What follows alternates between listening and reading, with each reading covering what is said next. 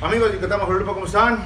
Un saludo para todos. Gracias por acompañarnos una fría más con Josué. Salud para todos. Y le agradezco mucho, al fin se nos dio ya que nos dé la entrevista, pues un escritor ya yucateco, ya, ya es paisano, Ramón Valdés Elizondo. Ramón, Quédate. Muchísimas gracias por acompañarnos, de verdad, por aceptarme la invitación y venir a tomarte una conmigo. Encantado, encantado. Iniciemos, iniciemos como se debe. Ah, como se debe, padrino, así debe ser, así debe ser. Oiga, pues mire, le voy a presentar a Ramón Valdés Elizondo, pues eh, no es nacido acá en Yucatán, pero ya es nacionalizado yucateco. ¿Dónde, ¿De dónde eres, Ramón? Va rápidamente. Yo nací en Ciudad de México. Ciudad de México. Nací en Ciudad de México. ¿Chile? Sí. Pero bueno, eh, yo, yo, yo soy mexicano completo. Mi mamá es, es este, regiomontana, Ok. Norte. Bueno, es neoleonesa, ¿eh? porque no nació en Monterrey. Este, y la familia de parte de, de mi papá es de por acá.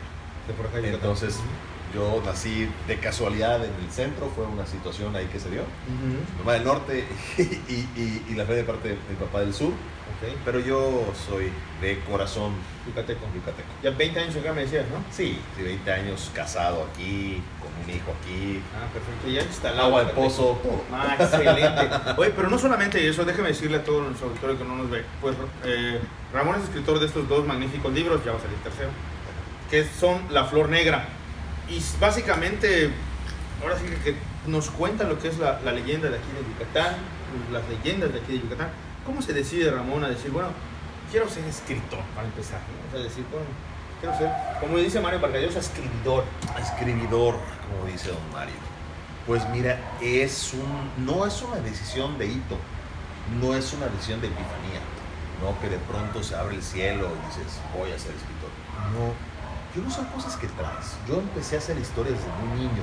Me gustaba mucho cuando jugábamos, por ejemplo, no sé, calabozos y dragones, este tipo de cosas, ser el storyteller. Me gustaba ser el que inventaba la historia. Eh, siempre me fui muy creativo en ese sentido, me gustaba mucho. Entonces, mi primer proyecto de novela lo empecé a los 13 años. 13 años. Ajá. Y así, ¿no? Tuve muchos proyectos, después me dio por escribir poemas, luego estuve siendo editorialista un buen tiempo en varios, Ok. varios diarios de aquí, el diario Yucatán, estuve escribiendo siete años en ese, en ese Ujú. diario. Este, en fin, ¿no? Di- diferentes cosas. Vamos a Pero- contratar para lupa. y ahí le, le- le echo pluma. Y este y el tema de los libros, yo traía varios proyectos de novela. Fíjate que sí fue un primo, que es como mi hermano, que me dijo un 31 de diciembre, me dijo, oye, yo le platicaba los proyectos de libros, me decían, pues tienes muchos proyectos, pero nunca vas a acabar nada así. Claro. Tienes que agarrar uno, es más, no vas a acabar ninguno nunca, como retándome. Dije, ah, ¿cómo? Claro que lo acabo. Ah, es válido. No, no, no, no, no, no, no, no, no, no, o sea, Claro. no, no, no me lo tragué por no decirles, ¿no? Como... Y este, y empecé a darle muy duro a Flor Negra, a este primero que tienes el símbolo de oro. Que bueno, inicialmente yo empecé escribiendo el segundo libro de esa saga, Es el rey adivino. es El Rey Adivino. En algún momento de la historia tuve que hacer una pausa y dije, no, tengo que explicar qué historia está antes de lo que estoy contando. Si la gente no sabe la historia del rey de, del Henao Uxmal, te lo platicamos, pero así. Entonces, el primer libro que termino es una especie de híbrido entre estos dos, y luego, por motivos editoriales, sí decidimos partir la novela, hacer el símbolo de oro, el rey adivino y la hija de la noche. Es la tercera de esta trilogía. Ahora, ¿por qué enfocarte hacia lo que son las leyendas mayas o a los mitos mayas? O sea, ¿por qué dijiste de este, de, de este rubro es el que voy a, voy, voy a escribir? Mira, eh, en primer lugar porque me sorprendió. O sea, yo no sabía nada de mitología maya, nada, nada, nada. Eh, un buen día en casa de, de- de un amigo, eh, en su oficina, eh, tenía en el escritorio, tenía tres figuritas de barro. Y, y yo las veo y les iba a tocar y me dice, no las toques, cabrón. Son aluches. Y si los tocas se van contigo. Y yo, no mames. y me dice, no, está fulano de tal, hace un mes vino, estuvo jugando con ellos y vino llorando, pidiéndoles perdón a los aluches y yo así. Ajá, güey. Sí, exacto, claro. ¿no? Y ya después, Mitología. yo platicaba, empecé a reír, ¿no? Pero me quedé con la idea de los aluches. Ok. Entonces estaba un día en el centro, fui a ver una situación de chamba ahí. Y este. Y estaba en la biblioteca de la Guadi. Y entro y dije, ¿qué quedé con la idea de los aluches y los aluches. Vamos a investigar. Y les pregunté, ¿tienes libros de aluches? Me acuerdo que la señora que estaba ahí, Bibliotecario. la, biblioteca- la bibliotecaria, Claro. Muchos no saben qué es eso. no, no saben qué es eso. Este, se me queda. Aluches. Se mete después de 20 minutos, sale con tres libros. Tres libros que, que hoy por hoy los tres aprecio mucho. Uno de ellos era Silvia Luces, de, de Antonio Gaspar Schu, él escribió algo sobre eso. Otro libro que hablaba sobre duendes. Y me sacó La Tierra del Faisán y el Venado. No el Popol Vuh. No el Popolo, porque en el Popolo no se habla de luces. Ah, mira.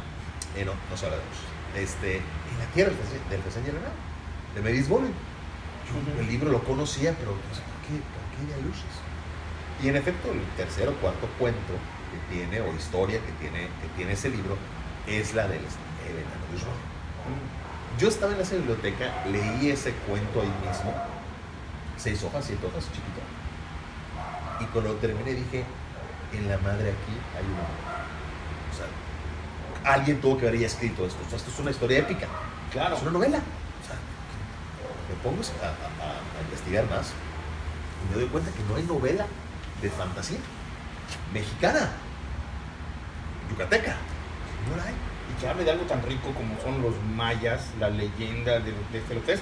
Porque no solamente, sí, cierto, que tal vez el, el epicentro es lo que es el enano de Uxmal, pero pues tú cuentas del Ixtabá y cuentas de, de- de- del árbol sagrado, que es este, La ceiba, o sea, cuentas de muchas de esas cosas, de, de los brujos, de los balanes, del Xibalba, o sea, es impresionante, la verdad es que es muy bueno el libro, o sea, te picas leyéndolo, pues, y también lo lees. Fíjate que descubrí una de las mitologías, yo creo que más ricas que hay en el mundo, pero quizá también de las menos conocidas que hay. Eh, la mitología maya es por mucho la más rica en todo el mundo prehispánico. Eh, más incluso que, que lo mexica, más que lo tolteca, más que lo olmeca. Y mira que lo mexica hay mucho. ¿no? eh, más que cualquier cosa eh, que, que- que haya inca ¿no? o, o- o- o cualquier otra civilización, la, la, la- la, lo maya supera por mucho. ¿no? Y tiene una característica muy, muy particular. Mira. Las grandes mitologías del mundo tienen cosas en común. Eh, la más conocida es la griega. ¿no? Sí. Y la griega y la media comparten una cosa que es muy interesante. Nunca fueron un imperio.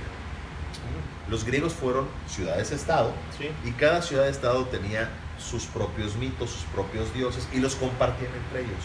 Los mayas no fue diferente, acuérdense que nunca hubo un imperio maya. Fueron señoríos mayas que dominaron el tiempo. Entonces, al no haber un criterio, digamos, como que unificador, entonces polulan, pululan, perdón, los, los, los eh, mitos, Mitos. y se van compartiendo. Entonces, tienes diferentes creencias que van haciendo sincretismos y van construyendo una mitología súper vasta. ¿Cómo investigas esta situación? O sea, ¿es a base de libros? ¿Te vas a pueblos? No sé, ¿cómo investigas tú para decir esto sí es real, esto no es real, esto sí lo meto, esto lo desecho? ¿Cómo haces tú esta investigación? Partamos que, que de entrada son leyendas, son, son mitología. Entonces, el tema de, de real o no real toma otro sentido. ¿Ok? Podrías buscar autenticidad, quizá, pero real no, no, no- no salimos de ese cuento aquí. Eh, lo que es cierto es, bueno, sí, evidentemente hay, hay una gran búsqueda documental, muchos libros, pero no hay novela, ¿eh? hay puros cuentos o hay bestiarios, relatorías, pero novelas como tal que hablen de esto, muy poquitas. Y después hay que salir a campo. Entonces, pues, irte a los pueblos, entrevistarte con la gente, escuchar. Aquí lo decimos muy fácilmente, pero es cierto, ¿no? Escuchar la historia de la chichi, ¿no? Escuchar la historia que contaba el men del pueblo, ¿no? Etcétera. Empezar a entrevistarlos, a ver, eso nutre mucho. Y en el camino se va haciendo camino, ¿no? Por eso incluso la frase fuerza de la, de la, de la novela es buen camino caminante. Exacto. ¿Y cuánto tiempo te llevó a hacer el, el- decir, ya está, ya se acabó el libro, ya lo tengo? ¿Cuánto tiempo te llevó a hacerlo? Un libro nunca lo terminas. O sea, un libro lo abandonas, ¿no? Ah, mira. Eso, eso, si yo me vuelvo, te decía hace un momento que la nueva versión de, de, de Símbolo de Oro, que es el primero, Sí, sí. trae cinco capítulos nuevos. Con eso te, te compruebo que el libro nunca se acaba. Siempre, siempre posibilidades de, de, hacer algo. Sí. Ok. Eh, decido abandonar el libro en 2014, después de seis años de investigación. Seis años para que puedas sacar un libro de cuántas páginas tiene esto, te voy a decir. 200 y cachito, 214. 215, sí, Por ahí. 215, sí, porque es el agradecimiento en la 215. Sí, así Mira, es. sí sabes tu libro. Sí, Sí le conoces. Sí. Y lo publicas cuando, o sea, y una vez que ya acabó alguien un libro, ¿qué pasa? O sea, tienes que ir a tocar la puerta a las editoriales, ¿cómo es este camino para que ya digas, ya lo puedas ver así, concretado en una librería? Eh, escribir el libro es el 10% de todo el camino. Es un camino muy largo. Realmente un, un- un libro es vivo. Entonces, el camino para llegar a un libro impreso, que lo tengas, lo veas en librerías en aquel, es un camino largo. Sí hay que tocar puertas, hay que, hay que buscar quién te lo quiere editar. A mí me, me negaron la publicación 33 veces. Hubo 33 rechazos editoriales. 33. 33, sí, sí, se dice fácil. Cada uno es un dolor en mi corazón, es una daga que te quieran decirte, no me gusta, no sirve, no es bueno, no lo publico, etcétera. ¿Y cómo fue que entonces lograste que te lo publican? Pues mira, primero lo autopubliqué. La primera vez que se publicó, yo dije, a la fregada. En ese entonces mi papá me ayudó, me mucho, y, y publicamos 2.000 libros, la primerita edición. Esa edición hoy por hoy venden cada libro en 2.000 pesos, en 2.300 pesos ahí en Mercado Libre. No, Una edición ahí de esas. no importa, pero está allá, es Sí. el principio, es el inicio, Es la, sabe, la- ¿no? es la primera versión. Que Van Gogh así lo pasó, Picasso, no servían sus cuadros, estaban feos, y mira ahorita cuánto vale. Sí, puede ser. Es, sí, sí, sí. Ya más adelante, un agente literario en España se, se fijó en el libro, un agente muy grande, de los top, y, este, y le dice, "Ven, yo te quiero representar. Y empiezo a trabajar con Guillermo Shavelson, así se llama él, él es un agente que tiene, eh, representa escritores Altos, altos. tremendos. Te hablo, tiene los derechos, pues, no sé, decirte, de Sábato, de, de, de, este, de Paul Aster, de. ¿Qué te digo? Escritores altos. Sí, sí, sí, sí, sí. Este, bueno, de Cortázar, por dar- darte ejemplos, ¿no? A ese calibre, ¿no? Y bueno, de, de- de escritores. eh, Le, gust- le gustó tu libro, o sea, lo Sí, leyó claro. y dijo, Sí, me gusta, "Te quiero representar". vente. Y ya con, con un, con un este, pedigrí de esos, pues ya cualquiera. Entonces inmediatamente Océano lo publica en, en esta Gran Travesía. Fui el primer latinoamericano publicado bajo el sello Gran Travesía, que es como una línea premium de, de los, de los de Océano. Ok. Y empieza el camino de, de Flor Negra, le hacen muy buena difusión, empieza a meterse muy bien. Y, este, y, y empieza el camino de Flor Negra. ¿Cuánto has logrado vender? ¿Cuántos libros han logrado vender de Flor Negra aproximadamente? Ahorita sí es un aproximado porque ha- hay cortes medio raros, pero se han vendido más o menos unos, más o menos 20 mil libros de, de- de- de Flor Negra, aproximadamente Tanto, o sea, de, la- de los dos, ¿no? de los dos, más o De menos. los 20 mil libros. Es- ¿Y cuánto te toca a ti? O sea, si ganas bien, digo, si el libro vale 200, a ti te dan 100. No, no, no, no, a un escritor, o sea, por eso- el mundo está cambiando, a un escritor no ganas solamente primero por la venta de libros, ganas por otras cosas si te sabes mover, ¿no? Las conferencias, entrevistas, diferentes cosas puedes tú... Y pagamos esta, ya vieron, nos costó. Sí, sí, aquí está, mira. costó. Sí, sí nos Soy, costó. soy- soy caro. este, no, fíjate que, que, que, eh, no, un escritor gana entre el 8 y el 12% de cada, de cada libro. La editorial eh, tiene muchos costos, ¿no? Claro, sí. Y por eso eso le toca al escritor. Pero es, una ironía porque el creador, ¿no? o sea, sin el escritor no hay nada, es el que menos gana. Entonces, bueno, pero es, parte de este arreglo, esto está cambiando. Pero también es algo muy bonito y, me acuerdo, eh, te llegué a ver en un viaje que, que, que fuiste a México, nos tocó el mismo vuelo, y dijiste que uno de tus, pues, de tus deseos ¿no? era pues, poder ver tu libro, que alguien esté leyendo en un avión. Curiosamente yo llevaba ¿Tengo ese la libro. fotografía? Exactamente. Pero yo creo que eso es una gran satisfacción, ¿no? Digo, aparte del 8%, ver a alguien que tenga tu libro en, dices, en el aeropuerto o en alguna otra zona y demás, y te hable, oye, tú eres el escritor, creo que esa es una satisfacción muy grande, ¿no? Maravilloso, maravilloso. Se paga todo. Y las redes sociales también empiezan a influir mucho en eso. Ok. Empiezan a, a- a generar volumen en, en este tipo de cosas. Eh, hace un rato, digamos antes de iniciar la entrevista, si un escritor puede vivir o no Ajá. de lo que escribe. La respuesta es sí, por supuesto que sí. Claro, si haces cuentas de esos 20 mil libros este, por, por a lo mejor 30 pesos, pues dirás, no, no es un tema como para vivir ahorita. Claro. Porque la idea de los libros no es que sean bestseller, es que sean long seller. Que eso es mucho mejor. Que se venda a través del tiempo. A través del tiempo, Así claro. Es. Entonces, tú dices conferencias, este, lo te van dando. Y además, si tienes la fortuna de que tu libro se quiera traducir a otro idioma, pues bueno, empieza a la flor negra ya se traduce. Ya, Flor Negra ya está traducida al inglés. Ya se, este año se empieza a comercializar en Estados Unidos, Canadá, Inglaterra y los Wow. Australia, los países de, de habla, de habla este, inglesa. Ya empieza ese camino. Pero es un camino largo. O sea, el escritor tiene que entender que estos este, bestsellers y que se vuelven estrellas de un día para otro no, no existen. ¿eh? No, claro. Todos los que son grandes escritores son es un camino largo, es un camino que hay que ir haciendo. Ahora, yo he visto, la verdad es que tu libro, te voy a repetir, no no es por alegarte ni porque estés acá, es un libro muy bueno, es muy padre. Los dos, he tenido la fortuna de leerlo yo, he tenido la fortuna de mi esposa leerlo. Eh, amigos también lo han leído y les ha gustado mucho. Cuando pasa esta situación, vienen ahora sí que las productoras de televisión o de programas de televisivos te dicen, oye, me gusta tu libro. Y como tú dices, es una novela que si yo la llego a ver en la pantalla grande o, o en una serie, hombre, sería algo genial. Viene esta situación, Mira, yo creo que todos los escritores están peleando por eso. O sea, yo creo que el escritor que hoy por hoy dice que no le interesa que sus obras se vayan a otro formato, pues es un hipócrita.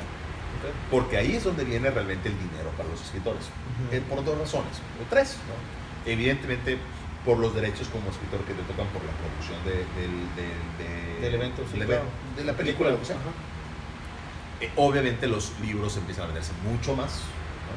¿no? Y ahora sí, el tema de conferencias, pláticas y demás, pues obviamente se O te empieza a agarra volver otro más claro. Que es lo normal, es como un artista que saca, un Como cantante. Harry Potter, Bueno, ella, ella tienes un ejemplo ahí tremendo. brutal. En el caso de Flor Negra, te puedo decir que sí, hay gente interesada en hacer esto, está, gente muy seria, que está viendo a esta novela. La pandemia, pues a todos nos paró Sí. algunas cosas. Sin embargo, se está empezando a retomar la idea. Sería una producción muy grande, muy, muy grande, y me da mucho gusto que además una producción que sería hecha por mexicanos, por mexicanos del más alto nivel que te puedas imaginar. Pero tú como escritor, y también imagino que debes ser el lector ávido ante esta situación, ¿qué es mejor? ¿Es mejor ver la serie o leer el libro? Ya hay un debate en eso. Mira, el, el tema es que nada va a superar la imaginación. Nada, nada, nada. Porque el mejor director de, el, de casting, de efectos especiales, de locación, es tu mente. No hay nada que supere eso. Sin embargo, las series han logrado hacer lo que las películas no. Es muy difícil condensar 200, 300 hojas en dos horas de, de Claro. película. Es muy complicado. Ah, pero no está tan complicado cuando son 15 horas de serie. Pero no es lo mismo como tú señalas. O sea, yo aquí ya tengo a, a mi Flor Negra, a mi Boschnité, ya tengo a mi Acbe, ya tengo yo a- a- aquí en mi mente quiénes son mis artistas Claro. para eso, ¿no? Claro. Y ya que me pongas ahora a, no sé, a una Flor Negra y te pongas a un artista lo que quieras, Sí. pues ya le cambia el sentido, ¿no? O sea, yo creo que primero debes de leer el libro y luego ver la película. Te- tener las dos ¿no? experiencias. Pero primero el, li- el libro. Yo diría que siempre primero el libro. Sí, porque Au- cortan muchas cosas en la Aunque película. me ha pasado que he visto películas de las que después leo el libro y, y me maravilla. Claro que ya tengo el personaje en la cabeza. Exactamente ¿no? lo que te voy a decir. Ya Ya, no soy yo. a- Sí. a- aquí al, personaje. A mí me pasó con Jurassic Park. Yo vi la, la- la- la La película, película, sí, como todos. todos vimos, y cuando leo el libro, digo, wow, o sea, mil veces mejor el libro. ¿Cómo, cómo, cómo sucede, no? Sí, exactamente. En series empieza a cambiar la cosa. Hay algunas series por ahí Que se empiezan a pegar. que empieza a la gente a discutir si está mejor el libro o la serie. O sea, empiezan a discutir. Ahora, ¿tú crees que eh, la falta de una cultura de la lectura en nuestro país afecte mucho a los escritores? Sí, claro. Sí, sí, sí. Pero, ¿Por, por qué tenemos esta falta de, de- de cultura de leer? ¿Por qué? ¿Qué pasa? optimistas. O sea, es un tema, es un tema, obviamente, si tú ves tu para leer, te va a llamar la atención los libros. Si no ves tu para leer, no, vas a, no te va a acercar a los libros. O sea, es un tema generacional, es un tema de ir fomentando la lectura y encontrando en la lectura placer, diversión, etcétera, ¿no? Que, que quien le gusta leer, pues eso tiene. Pero eh, eh, hay que verlo optimista. Mira, México ha incrementado su nivel de lectura. La gente no sabe eso. Pero, eh, no sé, hace más o menos 15 años el promedio de lectura de, de mexicano era 2.3 libros al año. Al año. Pues sí. Estamos en 5.6 ahorita. Excelente. Que no es tampoco lo mejor del universo, doble. pero se doble. Y estamos leyendo. Cada vez leemos más. La gente dice, no, no leemos nada. A la gente le leer. No, estamos acostumbrados ahorita a un contenido rápido, que es otra cosa. Pero no quiere decir que no se requieran pausas. ¿Y qué le dirías a esos detractores de la lectura que te dicen, no, pues es que un libro no sirve, no, pues es que un libro para qué? Pues a ellos no les hablaría porque no es mi mercado. pues. O sea, no, no, no me interesaría mucho Pero sí hay que buscar jalarlos, ¿no? Sí, o sea, pero ojo, yo, Ah, yo qué te diría, ¿no? no Y no porque me ponga de aquí de sangrón, no, no, no. Simplemente, eh, yo hago un trabajo muy fuerte en escuelas, en fomento de lectura. Visito muchas escuelas, hablo de los seres fantásticos. Sí lo he visto en tu Instagram, lo, lo, lo- lo- TikTok también. En el TikTok también. Sí, ahorita sí que te quiero soltar TikTok, Sí, que ha sido un tema muy interesante. Boom. Sí, sí, sí, sí, y no, no, no, uno no imaginaría, y por eso te digo que claro que hay esperanza, claro que hay esperanza. Este, a la gente que, que, que, que dice, no, hombre, yo no quiero leer, es, es una vacilada, no le haría mucho caso y ahorita yo preferiría a la gente que tiene dudas, la gente ya leeré o no leeré, esos son los que sí podemos comenzar. Pues vale más ir por esos. Y después ya vamos por los otros, pero ahorita mejor vamos por los que tienen esa inquietud, ese agarraré el libro, no lo Ah, agarraré, ah, lo veré, que, no lo veré. onda, ¿no? Exactamente. ¿Qué libro le recomendarías a estos indecisos? Digo, además de la Flor Negra, obviamente. ¿no? Pero. ¿qué libro recomendarías? O sea, debe ser siempre. Y yo, creo que, porque me pasó esta situación. Yo cuando era adolescente y Sí. empecé la, la carrera, pues igual estaba un poco flojo para leer, porque veía los libros, no sé, pues este se ve delgado, este se ve un poco más, más grande, ¿no? Sí. Y entonces tú dices, wow, leerte todo, es- este tiene más, tiene casi 400, 500 Sí. páginas, este, este cuando- 400, sí, sí. Ajá, entonces tú dices, chispas, qué flojera, ¿no? Es mucho. Claro.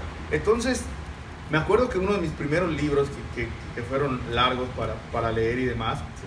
fue el de Dan Brown, El Código da Vinci. No, un gran libro. Y, y me acuerdo, no, claro, y me acuerdo porque estaba yo en la carrera y una amiga lo estaba leyendo. Yo vi mamotato de libros así, impresionante, ahí lo tengo en la biblioteca. Eso de, y yo dije, oye, es mucho, ¿por qué estás leyendo? Y me medio contó un poquito. Y la verdad, esta dualidad o este conflicto que existe entre ciencia e iglesia y esto, pues me llamó un poquito la atención, ¿no?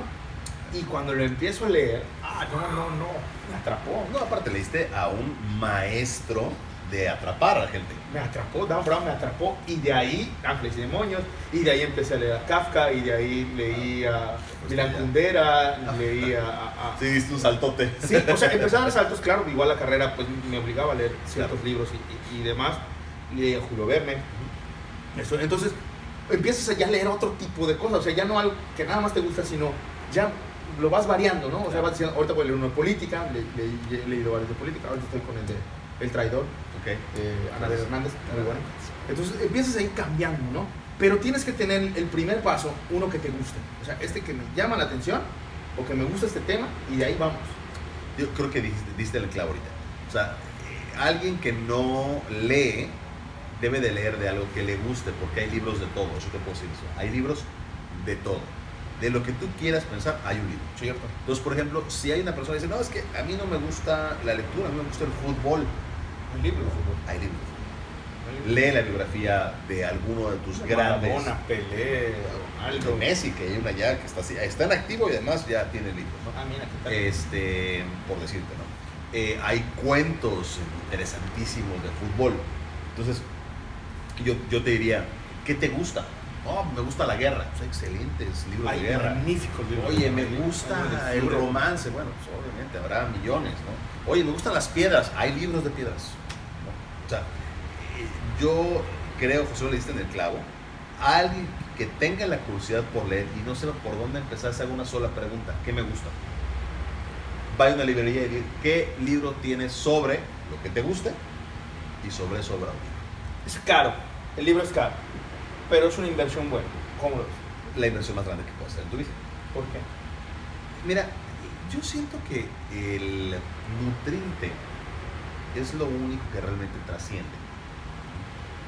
El cuidarte físicamente, el comer bien, alimentarte, ¿no? Tomar bien, Exactamente. alimentarte bien, en todo sentido. Entonces, ¿qué, qué les, cómo, cómo estás nutriendo tu cerebro, tus emociones? ¿Qué, qué le estás dando? ¿Qué bagaje le estás dando a tu vida? El, el- el leer te permite tener muchas conversaciones, te permite, en efecto, te permite viajar, te iba a decir, Viajar en el tiempo. acuerdo una vez que, que le decía que leía mucho y no, viajar a cualquier otra parte. Una, una, una compañera me decía, oye, ¿y a dónde has viajado? Sí. digo, la verdad he viajado a muchos lugares, he viajado a muchos Has lugares. viajado al pasado, a mundos paralelos, Sí, a otros sí, países, etcétera. Te permite viajar Al futuro en algunos casos. al futuro. Te da la posibilidad de tener conversaciones mucho más ricas, mucho más este. Te enriquece el lenguaje. Totalmente. Cuando leía al maestro Saramago, ah, Bueno, y ahí estás hablando de un, de un gran. te enriquece el Maestro, lenguaje, te pone muchas cosas. Ahí, mira, Saramago. Cuando leía Borges tenía que tener un diccionario a mi lado porque ese señor está muy difícil. O hacerlo antes de saber algo. Bueno, porque es un español antiguo. Claro, pero, pero te enriquece. te enriquece.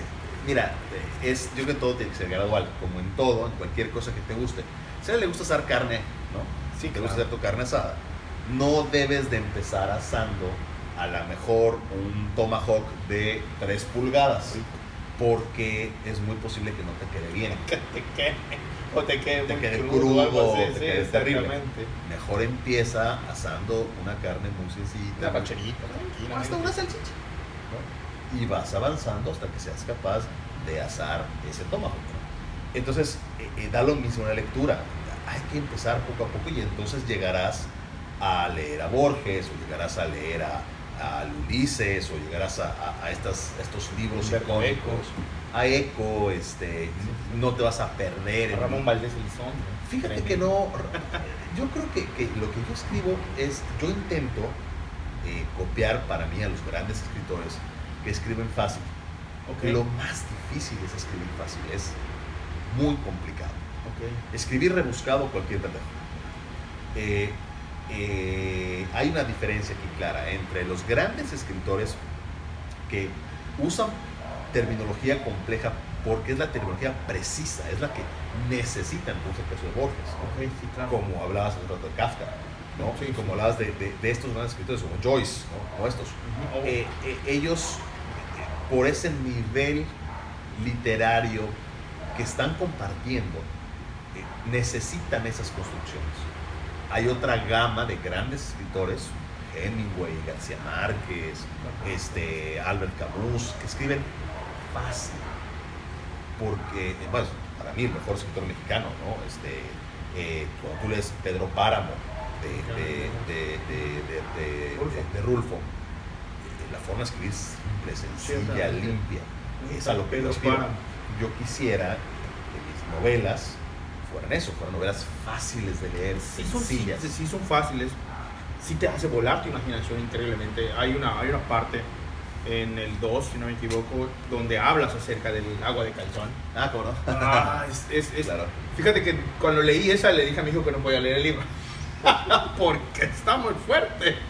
Pero la 1 sí se la puede leer. Entonces dije, si se le doy la 1 se va a picar y va a querer leer la 2. Y la verdad es que está fuerte esta parte. ¿no? Entonces dije, hijo, no, todavía no. Entonces un poquito más, la podrá leer. Lee otras cosas. Mi hijo afortunadamente le está inculcando esta, esta situación. Ahorita hay un libro de los compas, que son unos youtubers que escribieron libros todo de viajes y demás. Los conozco los pero, no sabía que ya tiene la colección, tiene los siete libros los tiene el niño y le estoy dando unos pequeños de Frankenstein y demás, que es lectura igual para niño, para, para darle este hábito, ¿no? Porque me gusta, es un desarrollo de la imaginación, como tú dices, de creatividad y de muchas otras cosas, es lo que te da la lectura. Te, te da, te da, en serio, si, si nos pusiéramos a enumerar las cosas que te da la lectura, te vas a sorprender, ¿no? Yo le decía mucho, eh, o sea, hace un tiempo, a- cuando doy pláticas sobre esto de, de lectura, a chavos entre 16 y 17 años, a hombres, les digo, ¿te quieres ligar a una, a una chavita? Una chica, Créeme que por guapo que seas o por simpático que seas, si eres interesante, si tienes un tema de conversación, si sabes escucharla, eh, créeme, créeme, créeme que te va a ir mejor. sí, Mucho supuesto, mejor. ¿no? Por supuesto. Cuando vas creciendo, Inteligente y demás se hace más interesante para las chicas. hay- hay una frase que, que- que es para mí mortal en este sentido. Dice, intelligence is sexy. ¿Y a qué se refiere? No, o sea, no es la inteligencia tengas tú per se porque naciste inteligente o naciste pendejo. No, no tiene nada que ver con eso. Sino el cómo te cultivas.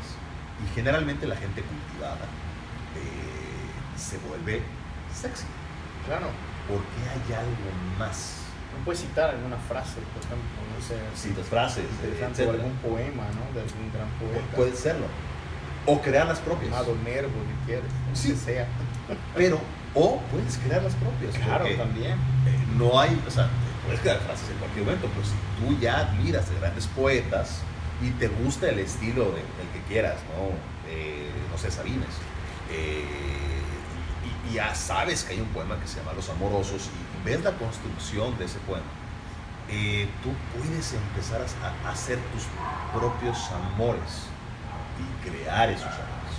Y eso es lo que hace que, que- le dé más fuerza. Pues hasta en ese sentido. ¿no? Y hay algunos libros que te enseñan, por ejemplo, el- La insoportable realidad del ser de Milán Kundera. Ah, su- que si te enseña, que si te da unos tips para hacer cosas, increíble. increíble. Lamentablemente al, al final descubren al muchacho, ¿no? Pero te da unos tips muy buenos y ahí tú dices, ah, bueno, para que no me cachen tengo que hacer esto. Sí, y- Claro. y, y es parte de la lectura. Como te decía, hay libros de todo. Exacto, Sí. sí, sí, la insoportable Las realidad del ser es buenísimo. máximas perversiones y las máximas bondades han sido escritas. Sí. Entonces, eh, eh, eso es a, a lo que vamos, ¿no? Tú puedes encontrar la belleza y eh, la pesadilla en una sola frase de un gran escritor.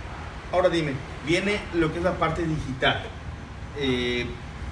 ¿Consideras, crees, porque la televisión, como la conocíamos nosotros, ya no es como, como, como la conocíamos, ya no hay este de, de ver tanto la tele y con los comerciales como antes, ya contratas un streaming y demás.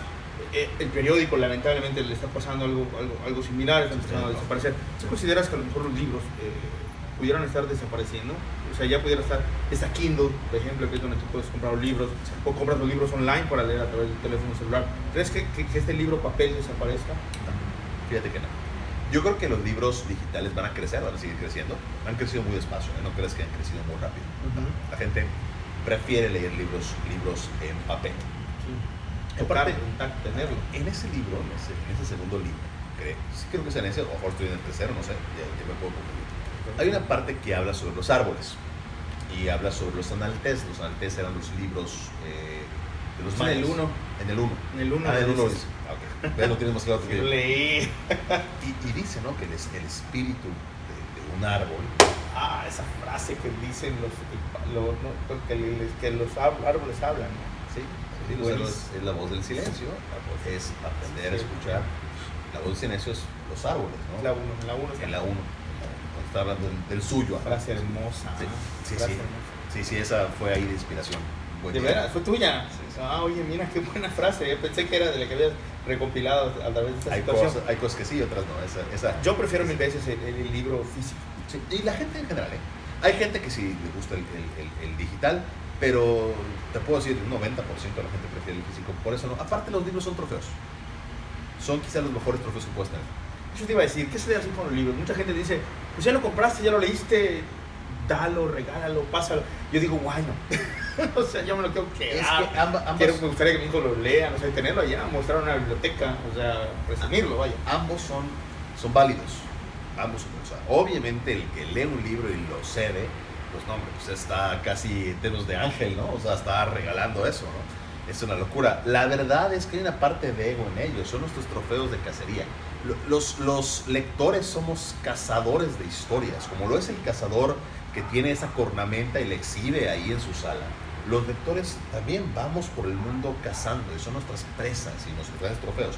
Y nos gusta mostrarlos en la pared porque es, es- sí, sí. es decirte, salí de cacería y mira lo que traje, ¿no? Mira, mira este tesoro que ahora Cierto, cierto. aquí pongo, ¿no? Cierto, es, sí, sí. es, es maravilloso. Por eso eh, yo no creo que haya alguien que no que le guste la lectura que no quisiera tener aquel lleno de libros, ¿no? Sí, sí, sí, y, por supuesto. y- y sentirse satisfecho de ellos.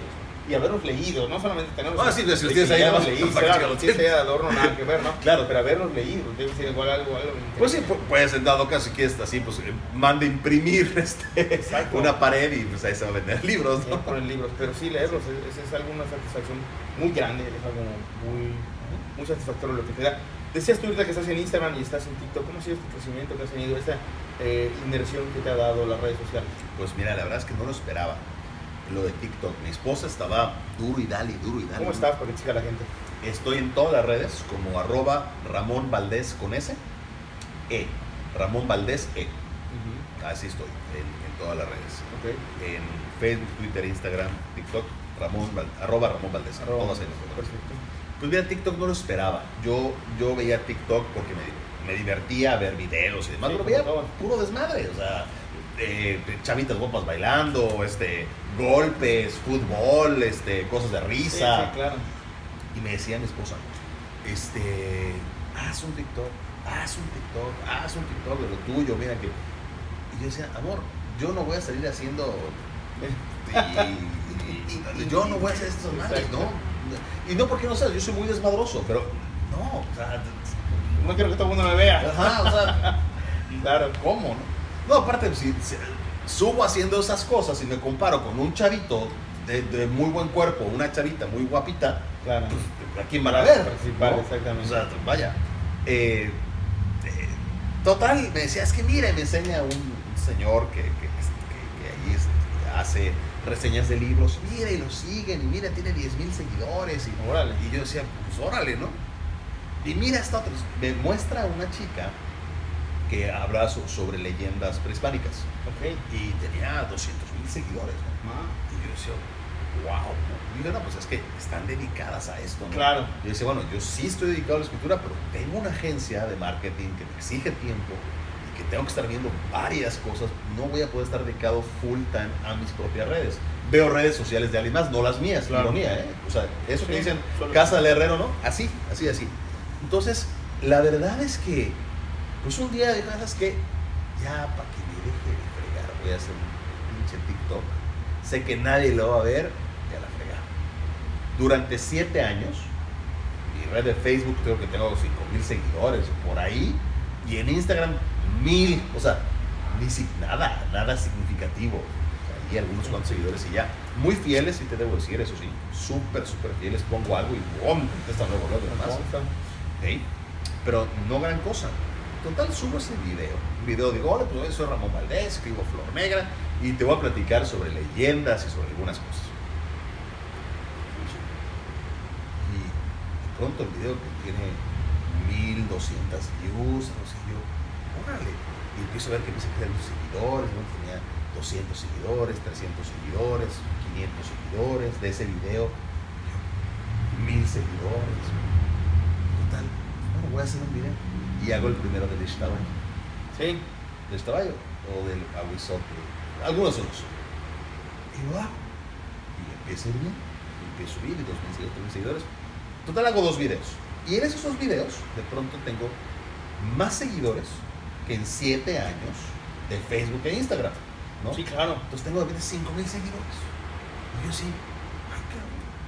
O sea, en una semana, dos semanas, más seguidores que tanto tiempo. Oye, pues está bueno esto. Mira, no te hago largo el cuento. Llevo dos meses con esa cuenta y tenemos 250 mil seguidores. Oye, re bien, tienes dragones y tienes todo eso, porque he visto tus, tus, acerca de eso y la verdad Sí.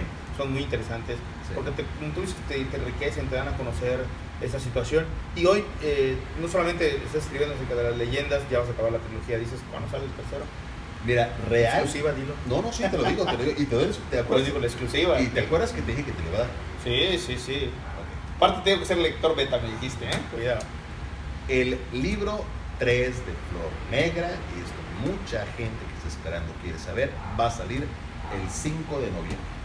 ¡Wow! Este año. Excelente regalo de Navidad para muchos.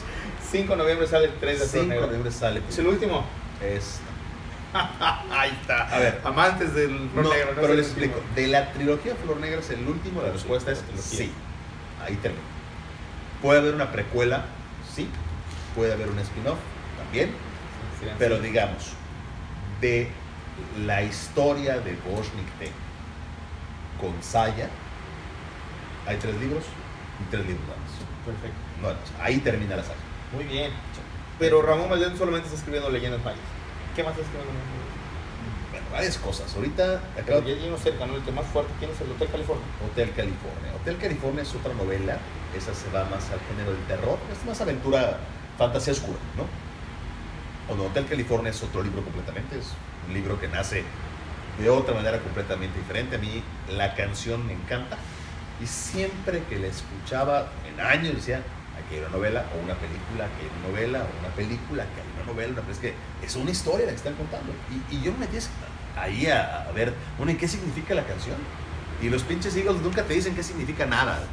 No, no, nada, nada. O sea, se hacen los interesantes y, y- y hay miles de, de- de supuestos de qué significa Hotel California. Si tú imaginas que hiciste California, Yo me, fui, yo me fui literal a lo que dice la letra de la canción. Y yo hice la historia de una persona que viene huyendo, que quieren matar, que vienen persiguiendo en un carro en un desierto, logra evadirlos y el desierto de pronto ve que se le está acabando la gasolina y entonces dice, ¿cómo carajos me pasó esto si yo llené el tanque?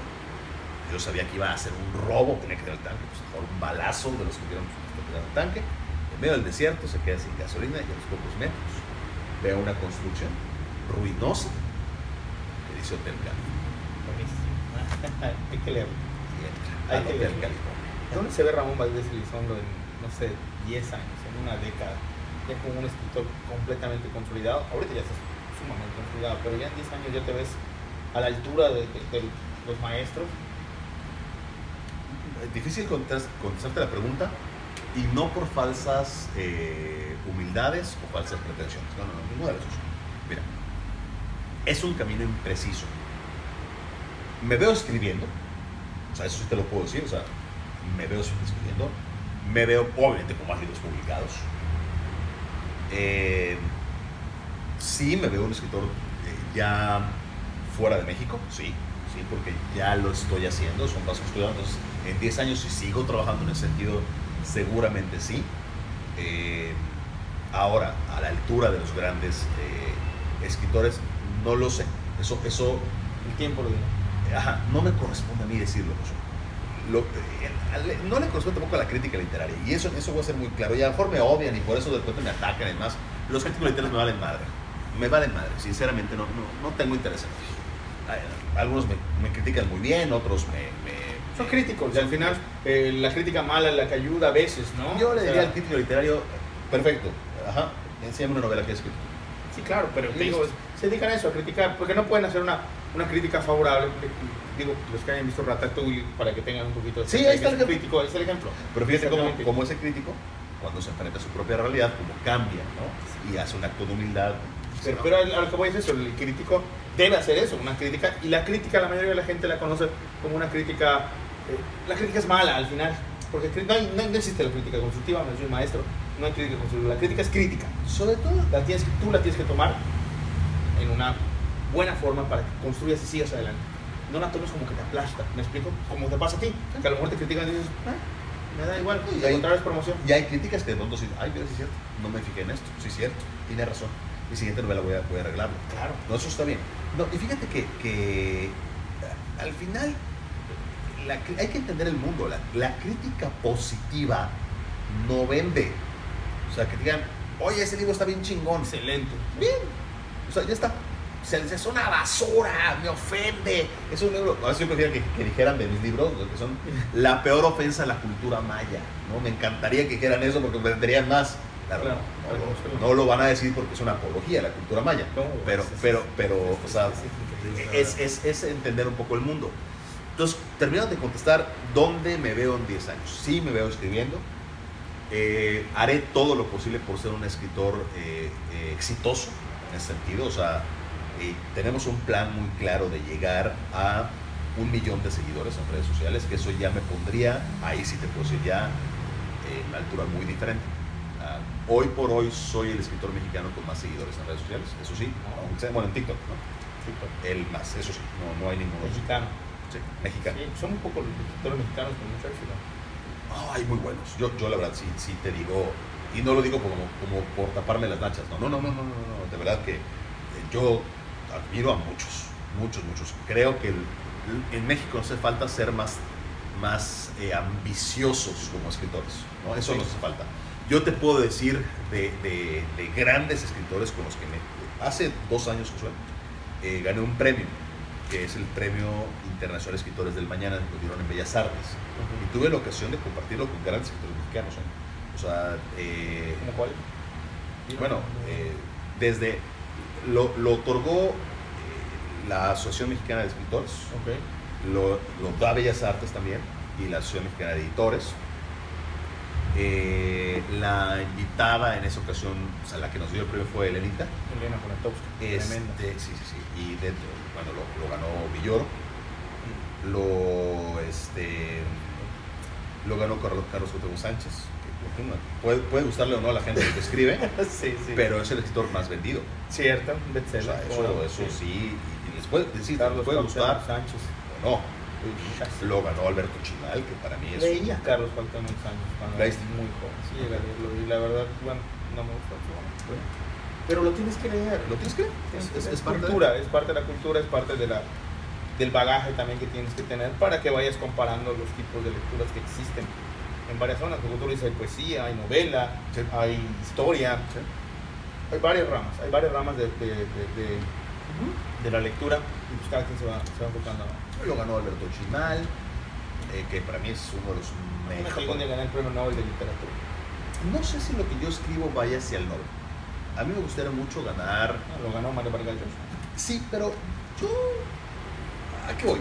Hay premios que me, me interesarían más. Por ejemplo, el premio Nebula, el Bram Stoker. Son, son, son premios que me interesarían más algún día ganar. Y como mexicano ser el primero a hacerlo, creo. No, no, no ha habido otro. Pero es un camino largo, este, insisto. Pero tiene que gustar. Es como el que. estás joven, ¿no? Sí, pues espero que tenga todo mucho tiempo para escribir. ¿Cuántos tienes ahorita? 43. 43 años, estás joven. Todavía Hay tiempo. puedo. Hay tiempo para Sí, la madurez de un escritor se da un poco después de los 40 años. Pero, es decir, ya hay que escribir. Y ahora cuéntame, ¿cómo, ¿cómo logras hacer esta magia? ¿Cómo logras que fluya la magia? No sé, sentado a lo mejor en la noche, así en la, luz, en la luz de la luna, con un whisky, o en la mañanita muy temprano. O sea, ¿a qué horas nace la magia? No hay hora de la magia, es lo primero que tengo que decir a toda la gente. Muchos se, se- se decepcionan, ¿no? Porque tienen la idea romántica de ese escritor en la, si fuera La aquí en Yucatán, en la playa, que se ve el mar, y, y una cervecita o un whisky, y escribiendo, la inspiración, no, no, no, no es así.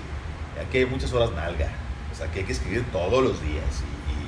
Y, y- y yo soy escritor de café, a mí me gusta mucho irme a un café y escribir, me, me gusta ver gente. Escritor de avión, o sea, ese día que nos vimos estás leyendo Sí. el Rey Adivino. Sí. Este, Ahí me lo firmaron. sí. Bueno, ahorita van a estar así. yo, yo me gusta escribir en los aviones. No soy de gira, promocionando libros o así. Este, escribo en los aviones. Me gusta escribir en los aviones. Es un toque que tengo, ¿no? Bueno, no, no, no, no así como tras- trastorno realmente, pero me gusta. Y todos los escritores creo que tenemos un tema de esos, ¿no? No sé, por ejemplo, Hemingway escribía parado, ¿no? Tenía un ropero y se escribía parado. Este, no sé, por, decirte, ¿no? Este, Y lo bueno es que el- esto de, que tú seas escritor y demás, no es un blog al que te hayas subido y, te marees y, digan yo soy el, el escritor y se me acerque, ¿no? Porque me acuerdo que yo conocí tus libros en un evento que hubo en- de un funcionario y te comenté que me gustaba leer y todo y me dijiste, oye, pues, ¿por qué no te echas mi libro, no? Y la verdad cuando le dije, oye, este chavo es muy bueno y es yucateco y lo conozco, Sí, o sí. sea, dije, qué, qué Sí. padre, ¿no? sí. Eh, Esta situación es, es muy, es muy, muy, muy padre. Sí. La verdad es que ¿Cómo, es que, cómo, que- cómo logras no, no, no perderte? O sea, no, no, no subirte a ese, a ese blog que mucha gente se sube a veces y se pierde. Yo creo que porque me he caído muchas veces de él. Entonces, eso te decía que fueron 33 rechazos editoriales. Eso no, no te, te enseña. O sea, te enseña a poner los pies en la tierra y saber que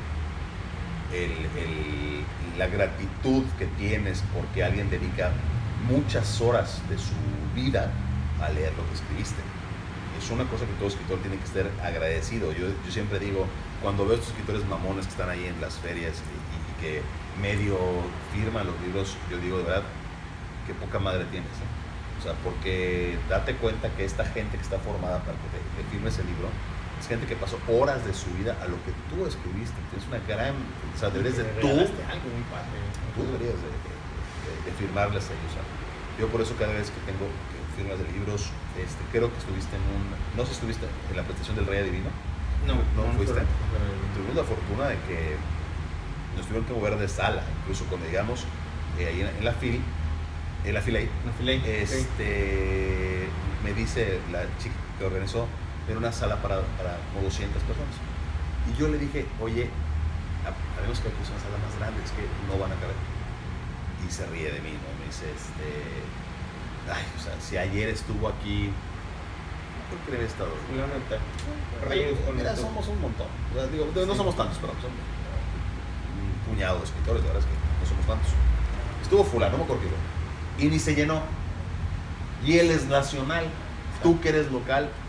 Pues en primer lugar, estrictamente, mi libro no es necesariamente local. Ya ha trascendido a otros lados, pero no quise contestarle. Pero al cabo del tiempo eh, llegaron casi 800 personas. ¡Wow! Y se, la cola para firmas de libros fueron de 500 personas. Y la señora esta, pues estaba Impresionada.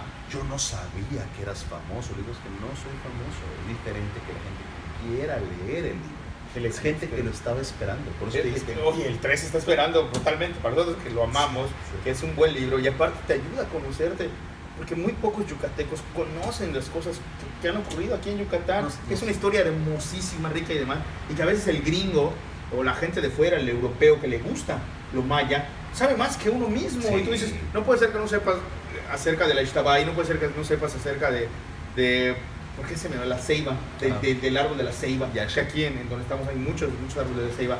No ser que no sepas la historia del árbol de la ceiba, de, Claro. de- tu estado, Claro. de la luz, de los aluches, que, que no solamente hay una luz, hay una luz bueno y una luz malo. La cash. Vuelve- la cash, que, que es el malo.